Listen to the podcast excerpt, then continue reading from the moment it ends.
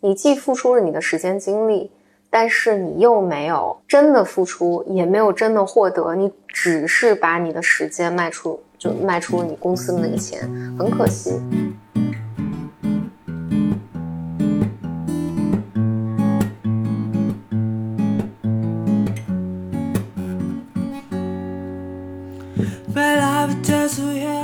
新的一期 BOM 职场，大家好，我是布柔峰，我是简玲玲。我们职场系列我们规划了五十期嘛，现在四十多期了，所以这个剩下期数不多。同时呢，我们现在讨论的这个话题呢也越来越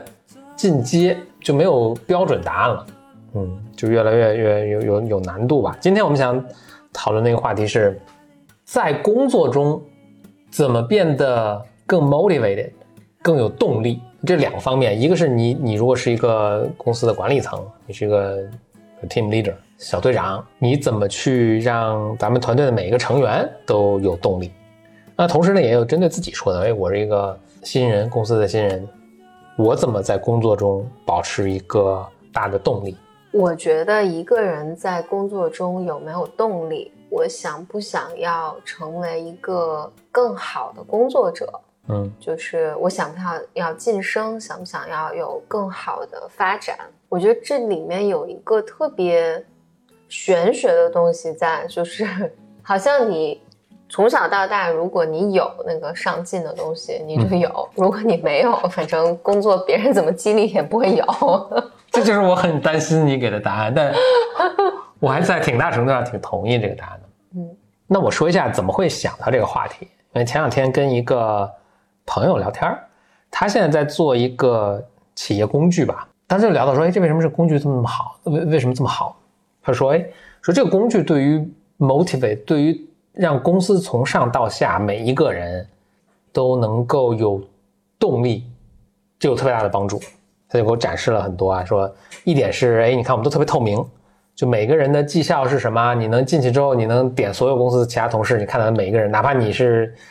新应届毕业生刚进入公司第一天，但你也能看到我们 CEO 的绩效。嗯嗯，还有呢，就是呃，我们特别注重分享，就是你看我，我们可以在每一个人都可以在这个工具里面自己写一个自己的博客，然后总结自己工作中的这种经验啊什么的，别人看到可以给你点赞，还可以转发什么等等。这种信息的传达特别透明、特别快，等等。就我听了，反正是没有特别被被说服。我想想，为什么没有被说服呢？从我的，我也工作了这么十十几年了。从我的从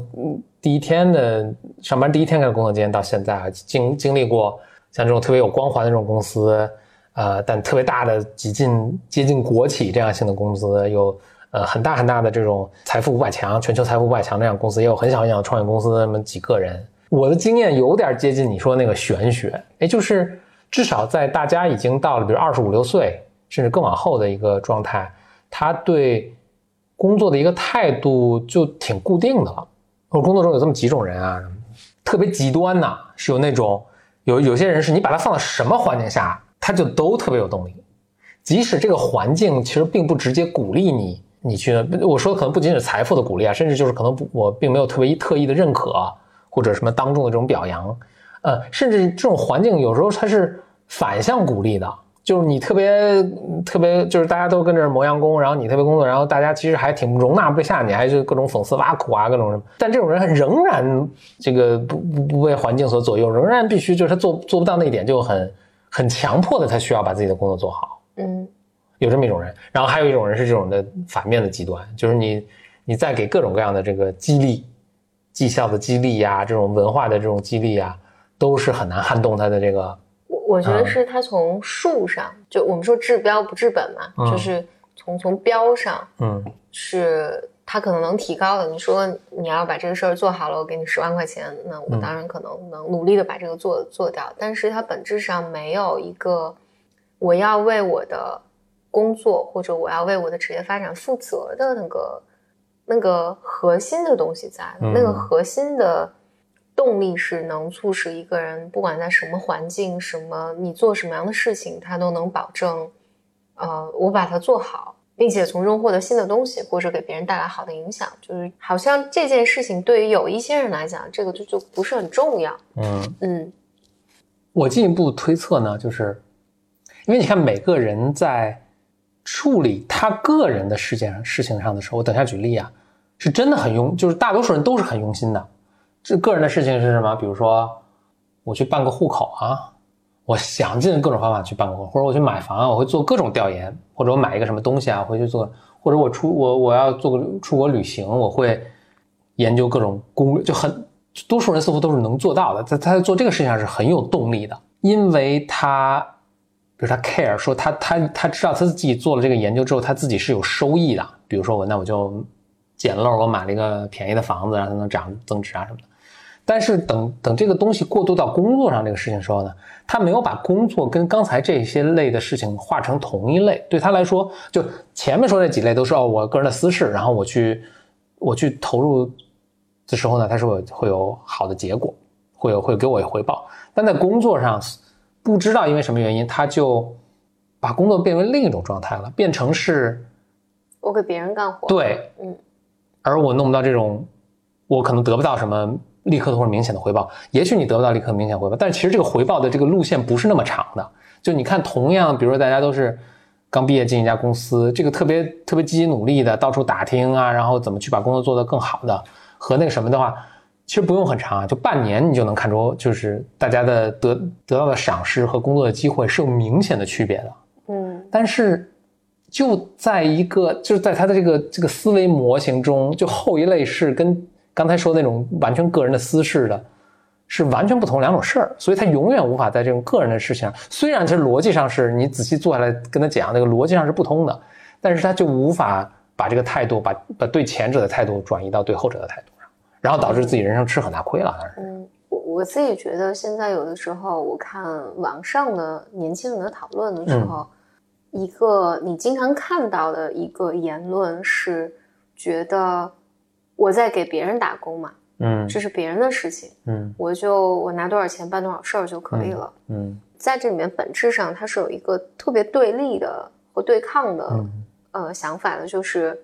我是我，你是你，你在剥削我，嗯嗯，但实际上，因为我觉得工作永远是这样，就是当你在这个平台上工作的时候，当然是你所有的同事们大家一起合力。建建造了一个平台，使你有这个工作机会。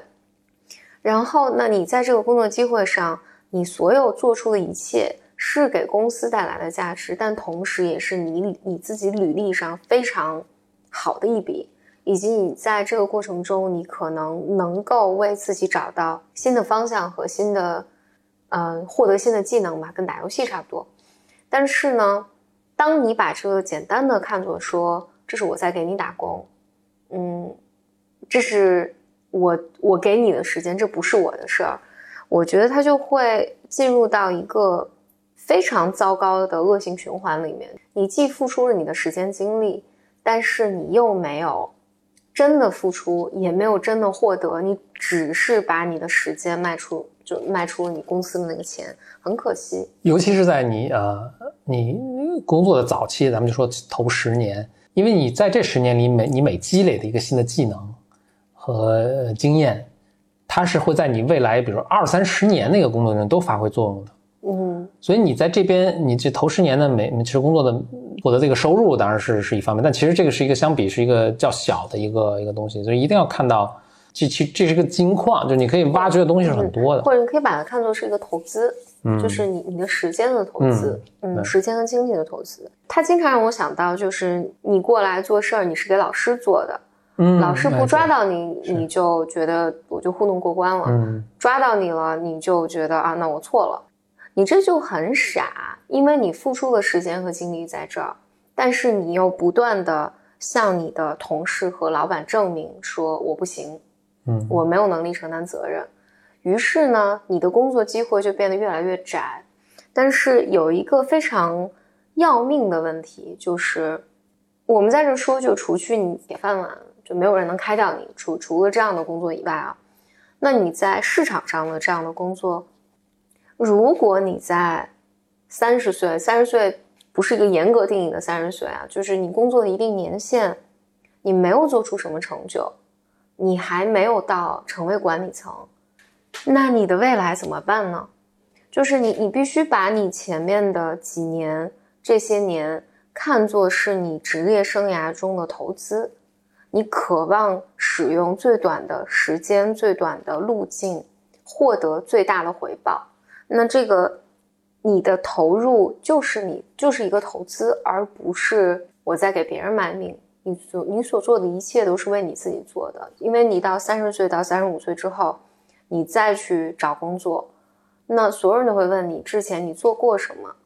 哦，那你工作这十年的成就是什么？你获得了什么新的东西？你不能到那个时候说我只会做别人交代我做的事情。所以回到你你你你最早说的这个问题上，我是觉得，反正一个人如果从小为自己承担责任。嗯嗯，无论在学习上，还是在你你你任何一个爱好，或者你就像养乌龟，或者你养养养宠物，就在任何的事情上，你不断的为自己承担责任，多半在职场上你不会遇到太大的问题。嗯嗯，就是这个所谓的动机，或者就是成功的动机，做事儿的动机是一直在，它一点一点培养起来的。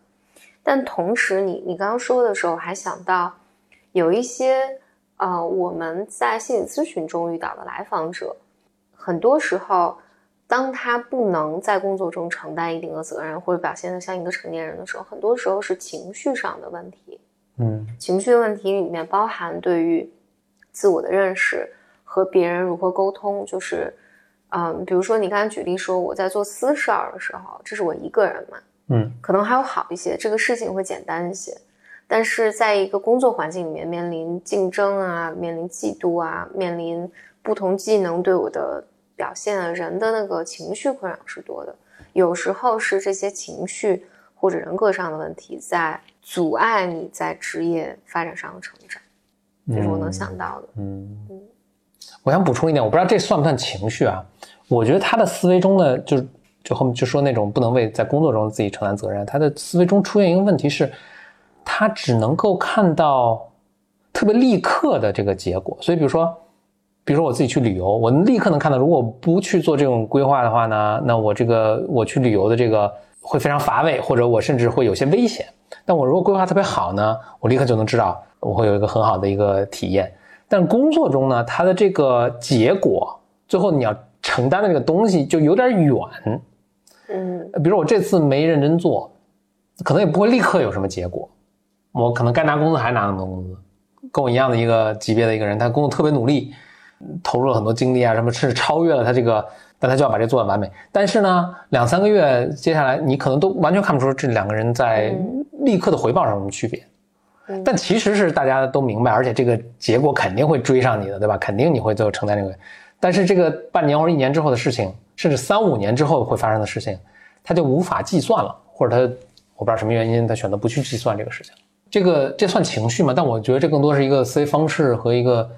一个能力。反正思维方式和能力，我觉得有的时候它是那都是因素之一吧。但我我我倾向于认为这是有情绪在阻碍你阻碍你的一个症状的表达。嗯 嗯，其实如果你整个心智很成熟的话，你在任何状况下你都不会进入那个幼儿园小朋友的状态。嗯，就我不为自己负责，这都是你的锅。啊，你想办法嘛？你你来来，我我来和你玩猫抓老鼠的游戏，对吧？我这会儿给你讲，我给你我想我讲一个故事给你讲。我记得在小学的时候，我们当时学查字典，当时老师呢就好那个班里定了一个规则，就是谁先查出这个字，反正结果然后发音啊什么的，谁就赶紧就第一名就赶紧喊出来。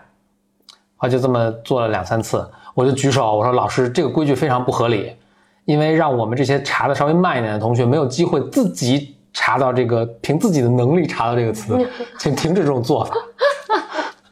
我说非常严肃的在班上跟老师，我我现在忘了老师当时什么反应，老师可能也懵了。OK，那呃，回到今天总结的这个啊，一是从管理的角度来说，嗯，可能最有效的就是你招人的时候的谨慎。然后像我那个朋友介绍这些工具，我猜在一些边际性的情况下它是有效的。嗯，就有些人可能你你多说个什么，他他他可能是会效果好一点。对，但你这个就要作为公司或者管理者，你就要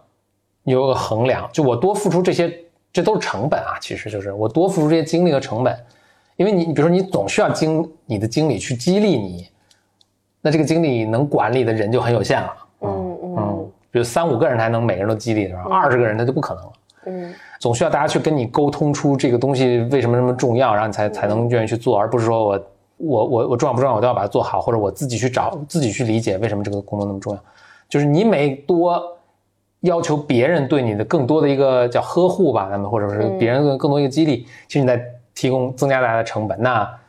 其实你是在给自己的一个上升的一个渠道设限了。嗯嗯，对吧？因为最终他能够跑得最远的，肯定不是需要极大激励的一个人。嗯，对。所以，我我觉得他的这套系统，但第一，因为这是个超大型的公司，我觉得他们做这个应该是有效的，因为超大型公司里面，所以他就提高百分之一，其实也是其实也是挺大的一个效果了。对，就就有点像你以前啊提过，说公司的制度是建立给是给公司设下限的，对，最最差的员工的，所以他用这个方式是把下限提高一些啊，而这个东西对。真的就是特别有自我驱动力的人来讲，其实是不一定有不不一定有什么东西，他是不需要这个东西的。但这些是做给就是做给公司最差的那些人使用的。嗯嗯嗯，